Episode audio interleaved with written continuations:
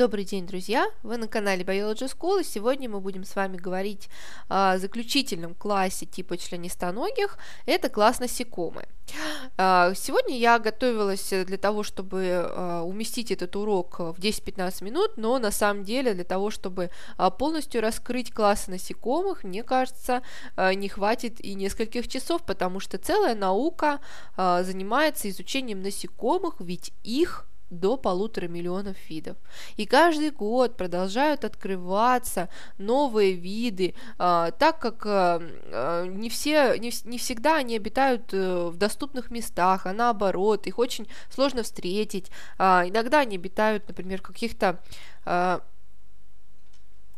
труднодоступных местах, например, э, в лесах Амазонии. Вы наверняка знаете о том, что это э, гектары леса. Неужели там можно найти и изучить все виды насекомых? Но энтомологи продолжают это делать. Поэтому сегодня мы поговорим с вами про отличительные особенности и про некоторые отряды. В основном про тех насекомых, которые живут рядом с нами, и вы их можете увидеть и э, изучить, если вы это захотите.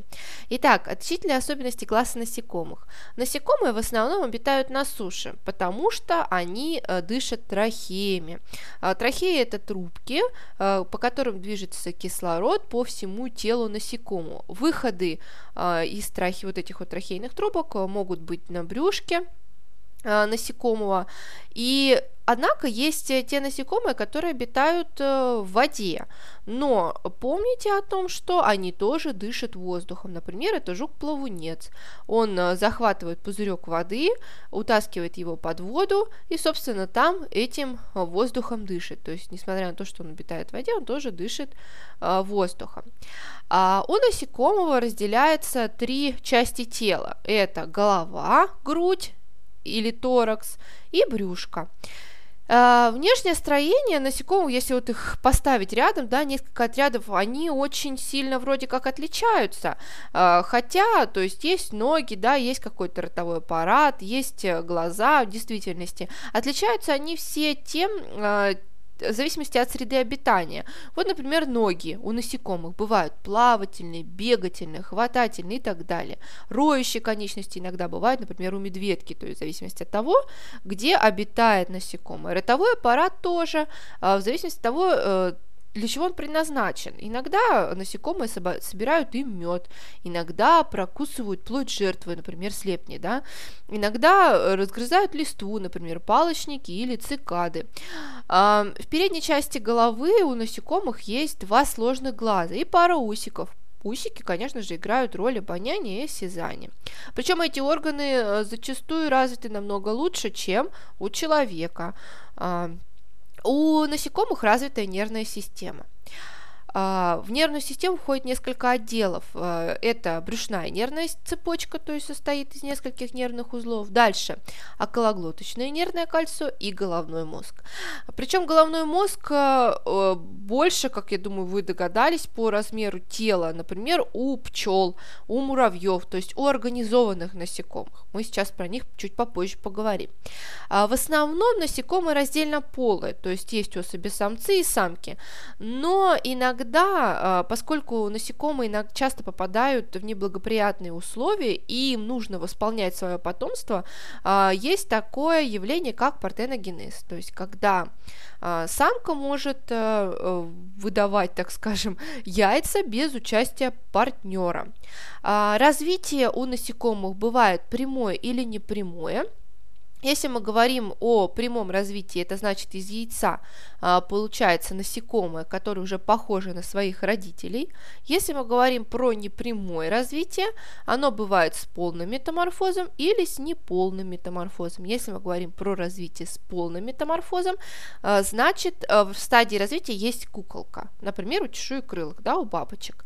Если мы говорим про неполный метаморфоз, то есть стадия личинки, стадия куколки отсутствует. Итак, пройдемся по отрядам и по представителям, которые вы можете увидеть, а, ну, то есть обнаружить, в принципе, в своей жизни рядом с собой. А, первый отряд – это блохи. Очень легко а, увидеть их, да, на животных, а, причем очень часто так сказать, владельцы животных утверждают о том, что ой, у меня собака, она ни в коем случае там, да, не блохастая, как мы любим это говорить. А в действительности профилактику от блох э, нужно делать даже домашним э, животным, потому что мы э, блох очень часто можем принести с собой на обуви с улицы. И тогда собака, да, или кошка, э, потираясь об вашу обувь, может э, получить таких паразитов, как блох блох. А, блоха удивительна тем, что она прыгает э, на высоту, как если бы вы прыгнули на высоту девятиэтажки то есть э, в 20 э, с лишним раз превосходящий собственный, собственную, так сказать, размер. А, вот этим уникальным а, представители этого отряда. Следующий, богомоловые. Богомоловые интересны тем, что а, у них отличительная особенность маскировки. Если вы когда-нибудь видели орхидейного богомола, если нет, обязательно посмотрите в интернете, как он выглядит. Его ни в коем случае нельзя принять за насекомого, если вы его увидели в первый раз. На самом деле он в точности похож на цветок.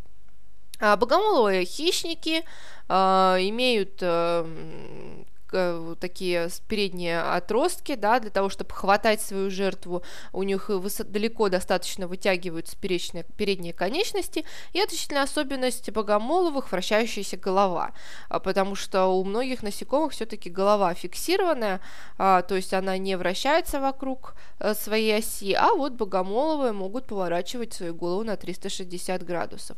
И это забавно увидеть богомола вживую, на самом деле кажется, как будто он за вами наблюдает, а так и есть. Дальше, двухкрылые, отряд двухкрылые. Ну, это комары и мухи, которые нас окружают с вами регулярно. А, хочу рассказать про комаров, потому что э, такие забавные насекомые, которые обитают рядом с нами, а про них мы на самом деле не так много знаем. Кусаются э, то есть подлетают к нам и стараются выпить у нас кровь э, в основном, не в основном, а только самки. В отсутствии поблизости людей, да, ну или там животных, тех, у кого можно попить кровь, так сказать, а, они питаются нектаром и пыльцой растений. А, но если самка не укусит, то есть не получит дозу крови от млекопитающего, то она не сможет а, отложить личинки. То есть ей нужна дополнительная порция белка для того, чтобы отложить потомство. Есть миф о том, что комары умирают после того, как э, отложат яйца, а, извините, после того, как укусят. На самом деле нет, они благополучно переваривают кровь, которая попадает к ним э, в живот, да, в брюшко, вот, и после этого откладывают яйца. Яиц откладывает самка немного, до 20 штук за раз, но может это делать неоднократно. А, личинки комаров обитают в воде, Дальше, про мух хотела тоже немножко рассказать, о том, что у мух э, орган чувств находится на лапках. Наверняка вы часто видели о том, как они потирают лапки. Вот в этот момент они распознают вкус того, а, на чем, а, ну, собственно, находятся, да, на чем стоят. Там у них орган чувств. И они понимают, вкусно это или невкусно. Дальше. А отряд жесткокрылый – это все жуки. И здесь, конечно, их э, великое множество. Это, наверное, один из самых многочисленных отрядов. Э, начиная, там, не знаю, с божьей коровки, заканчивая заканчивая майским жуком. Эм, то есть их вы встречаете, наверное, чаще всего, все то, что мы называем жуки, это и есть жесткокрылые э, ну, не знаю, в средней полосе обитают те, кого вы можете встретить. Это майские жуки, это бронзовки, э, кто еще? Божьи коровки. Божьи коровок очень много. Они э, про, относятся к животным с развитием э, с полным метаморфозом, то есть у них есть и куколка, и личинка, причем они совершенно не похожи на взрослых особей. А, тоже наш миф детства о том, что сколько точечек находится на Божьей коровке, столько ей лет, действительности это, конечно же, миф.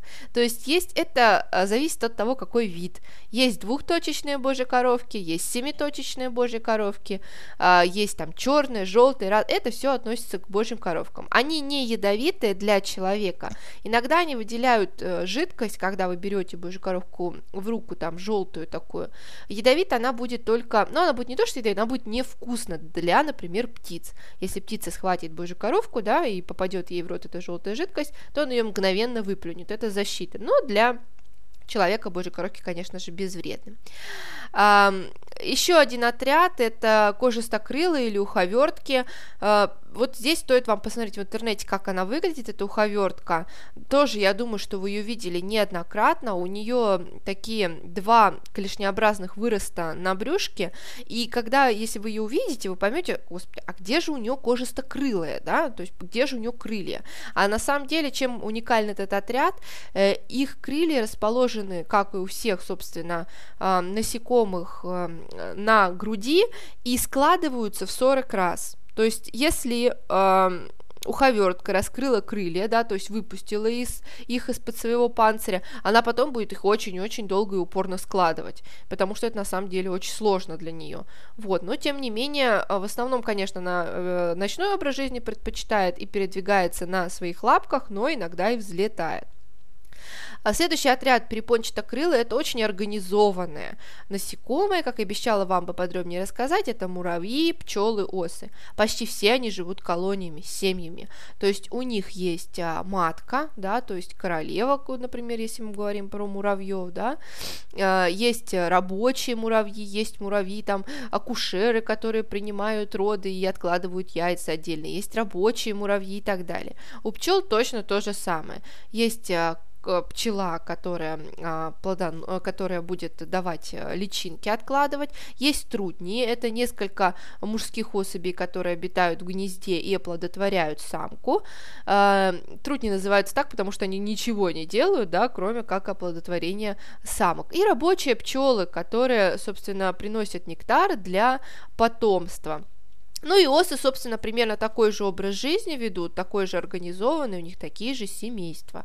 Это отряд перепончатокрылые. Следующий отряд это паденки. Э, называются они так, потому что живут очень мало, всего лишь от суток до нескольких дней. А, они не питаются в стадии имага, то есть в стадии взрослого насекомого. Вот этим они уникальны. Если мы поговорим про следующий отряд, это отряд прямокрылые. А, тоже, если вы их увидите, мне кажется, что вам покажется о том, что где же у них крылья. В действительности крылья у них есть, крылья ровные и одинаковой длины. Это кобылки, саранча, кузнечик, сверчки. Их вы тоже можете встретить в средней полосе. Отряд пухоеды и вши. Из названия тоже все понятно. Вошь человеческая, одно из э, надоедливых насекомых, которое может э, поселиться на голове человека. Причем уникально тем, что меняет цвет в зависимости от волос человека, поэтому их очень тяжело обнаружить. Но перебираются с головы на голову запросто при одном соприкосновении, поэтому э, достаточно э, вредны и надоедливы. А, есть еще отряд э, стрекозовая, тоже из названия понятно. Единственное, у школьников очень часто возникают проблемы, и почему-то стрекозу относят к травоядным. Нет, стрекоза это хищник, причем хищник универсальный. У нее а, отлично устроены глаза для того, чтобы... А, попробуйте поймать стрекозу. Это достаточно сложно, потому что у нее обзор 360, она видит все и спереди, и сзади, и сбоку а, из-за устройства глаз. Собственно, поэтому она и питается а, какими-то более мелкими насекомыми. Следующий отряд это таракановые. А тараканы самые считаются живучие насекомые, и очень многие писатели-фантасты утверждают о том, что когда э, человечество не будет на Земле, тараканы выживут. В действительности это так. Питаются они остатками э, человеческой еды, если мы говорим про тараканов, например, про сока, которые обитают в наших жилищах. Вот, кстати, эти насекомые тоже прекрасно э, размножаются партеногенезом. То есть в отсутствии абсолютно мужских особей. Ничего сложного для них этого нет, но самка может за свою жизнь несколько раз всего лишь размножаться партеногенезом. Ну и самый красивый отряд – это отряд чешуя крылая, отряд бабочки. Очень красивая, да, э, нас завораживает их внешний вид. Э, часто бабочки относятся к развитию с полным метаморфозом, да, у них есть стадия куколки, и куколок очень легко найти, например, в каких-то сухих помещениях, на чердаках. Э, Уникальны эти создания тем, э, что э, в стадии бабочки они существуют в стадии имага взрослого, да, эм, взрослой особи существует очень-очень недолго. Например, э, павлинеглазка атлас, самая большая бабочка в мире, может существовать в стадии мага всего лишь несколько суток а, для того, чтобы спариться. И у них, у нее отсутствует ротовой аппарат полностью, то есть она не кушает в стадии имага. Как только она оплодотворяется, как только она откладывает яйца, сразу умирает. Хотя на самом деле это великолепное, огромное, красивое создание. Ну, значение насекомых очень велико, не зря они занимают такую огромную нишу в нашем а, в нашей экосистеме, да, в наш, на нашей планете. А, ими питаются птицы, амфибии, ящерицы, млекопитающие, но и они сами часто очень да, являются цепочкой, то есть являются хищниками или паразитами. А, очень многие э, садоводы, да, не любят насекомых, потому что а, они откладывают яйца на капусте, да, бабочки, а потом гусеницы благополучно урожай съедает. Кроме этого, есть такие насекомые, как медведки, которые тоже являются страшными вредителями огородников.